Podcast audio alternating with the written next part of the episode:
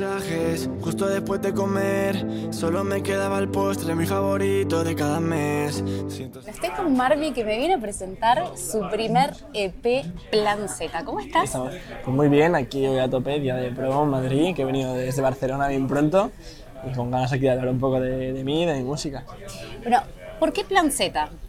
Pues Plan Z le puse porque eh, era el último plan de mi vida, dedicarme a la música, o sea, yo seguía con mis estudios, con mi trabajo normal y, entonces era el último plan que me imaginaba dedicarme a la música, que por suerte me estoy dedicando ahora a ella y le quise hacer pues esa especie de homenaje poniéndole Plan Z. ¿Qué fue lo que hizo que tomes la decisión de dedicarte a la música? Pues, o sea, yo digo, a mí me gustaba todo el mundo del deporte, pero eh, me gustaba también mucho la música. Empecé to- tocando el, el piano, la guitarra, y fue en 2020, eh, después de cuarentena, cuando me animé a sacar mi primera canción y dije, ostras, ha ido muy bien, se puso como de los temas más escuchados de España. Y dije, pues a lo mejor me puedo dedicar de- a esto. Entonces fue como ese tema el que me impulsó a dedicarme a la música y desde hoy, o sea, desde ese día hasta hoy, hemos seguido ¿Cómo fue el proceso de, ok, vamos a sacar esta canción? ¿Cómo? Porque me imagino que sacar tu primera canción también Hmm. Sí, como que requiere un nervio, poco de sí. coraje, ¿no? Pues eh, eh, eso, tenía bastante miedo porque yo, mm, o sea, literalmente no sabían ni mis amigos, ni mis padres, no sabían nadie que yo me dedicaba, bueno, me dedicaba, no, que me, me quería dedicar a la música. Y fue Aitana la que me animó, me dijo, oye, vente a grabar este tema, fuimos a grabarlo, nos encantaba. Y al subirlo, pues de repente lo petó por todos lados, eh, toda la gente me preguntaba, entonces dije, ostras, hay que atreverse pues eso, a sacar el tema, porque siempre da como cosa de lo que te digan, pero al final es que es tu vida, tienes que hacer lo que te dé la gana y a mí me gustaba la música y me decidí sacar, sacar esa canción y ya está. Y por suerte me funcionó. ¿Y cómo fue el proceso de esa canción? Pues esa canción la hice con, el, con una aplicación que me grababa desde el móvil yo en mi, en mi casa, en cuarentena, y lo tenía guardada por ahí. Y, y nada, hasta que le llegó a las manos de Aitana, que yo no se la enseñé, una amiga dijo, oye, ¿te has enterado que Ladri hace canciones? Entonces se la enseñó y Aitana me dijo, esta canción es muy buena, y fuimos para, para grabarla, pero yo la tenía grabada, pues eso, desde cuarentena, o así. Y a Aitana ya la conocías. Sí, claro, eran amigos de chiquitos. Somos amigos desde primaria, desde los seis años, vamos juntos a, a clase. Ahí hemos pasado por todas las mismas clases. Y nunca le habías enseñado tu música. Claro. O sea, se tuvo que entrar por una amiga tuya. Claro, se tuvo que entrar porque yo pasaba bastante, no se lo decía nunca, así que que eso se enteró por otra persona. Bueno, salió ese tema, empezó tu despegue como artista también. ¿Cómo te encontraste con eso? Con, con esto de que te empieza a conocer Sí. la gente, que tu música sea conocida. Pues eso, al principio era, era bastante raro, porque yo era un chaval normal, con sus hobbies, con sus amigos de siempre, que van, bajan al bar de siempre, y ahora de repente estar como en el, en el foco de todas las personas era un poco extraño, porque a raíz del tema este que hice con Aitana, pues mm, me conocía bastante gente en ese momento, y, fue un poco raro, pero bueno, me lo tomé con, una manera muy divertida, de oye, me ha tocado vivir esto, pues vamos a aprovecharlo y ya está. Lo veo todo igual que antes. ¿Qué significa para vos Plan Z?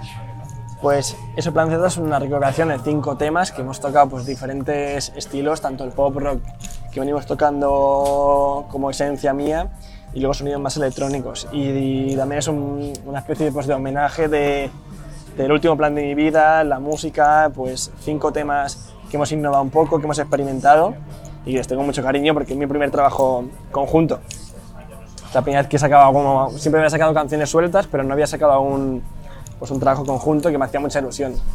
¿Y cómo te definirías? ¿Cuál es el estilo de música que, que querés que la gente te identifique?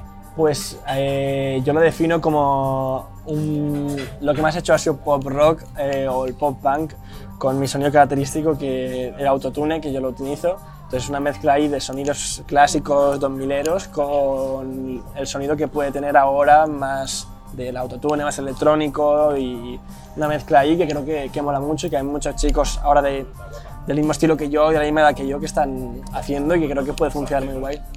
Ahora, tengo que preguntarte. Sí. Argentina, escribiste una canción con nombre, el nombre más importante para un argentino, Messi, Messi, Messi. ¿Por qué? ¿Cómo surgió esto de la Pues- canción con Messi? Esta canción surgió después de tu foto del DNI, fue la- la- de hecho la primera que saqué después de tu foto del DNI.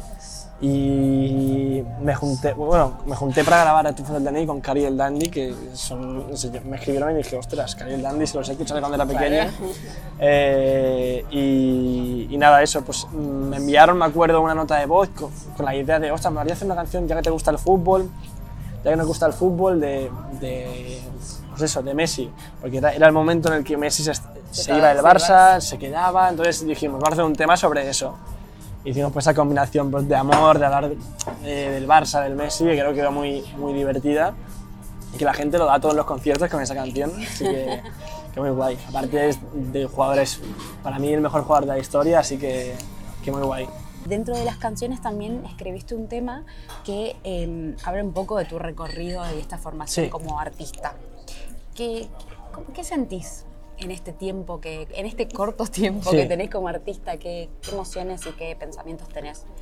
Luego, pues, eh, me tengo un tema que habla de, de hecho que se llama La broma de mis sueños, que está en, en este EP, que habla un poco pues, de las cosas positivas que te trae ser artista, pues poder viajar mucho, poder cantar en festivales que te apasionan, conocer a mucha gente, pero también eh, pues tiene su parte mm, de que tiene mucha presión muchas veces, de los shows, de a veces se pasan muchos nervios, de estar viajando, o sea, viajar mola, pero cuando tienes que hacer 7 horas de ida, 7 horas de vuelta, luego tienes que volver a tu casa, es cansado, entonces es un poco o sea, que, viendo la verdad que un sueño, porque siempre es lo que me ha gustado, pero no es todo tan bonito como lo pintan y tiene pues también sus cosas buenas y sus cosas malas. Yo soy como un chico muy normal, muy discreto, muy sencillo y a veces cuando estás en ese ámbito porque te conoce mucha gente como que me llega a estresar un poco la situación, pero bueno, bueno es lo que hay, eso significa que a la gente le gusta tu música, si se acercan, eh, pero eso, la verdad que como soy un chaval muy normal es como que a veces digo, ostras, eh, esta situación me viene un poco grande pero tiene muchas más cosas positivas que negativas, obviamente.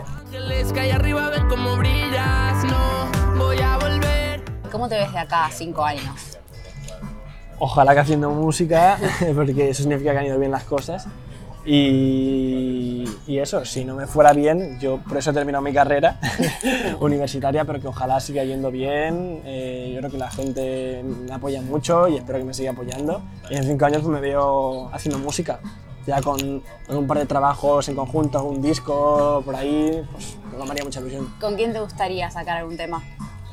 Pues mira, siempre lo digo, no es un, un artista en concreto, sino con algún artista que yo he escuchado de pequeño, de aquí, de la, de la escena española, pues que ahora son más mayores, han, han pasado otras generaciones, pero me hace ilusión el- ese junte de lo- un poco lo más clásico con lo más moderno de, de ahora. Bueno, la- la- las nuevas generaciones, las viejas generaciones, me, me hacen como ilusiones ese tipo de juntes.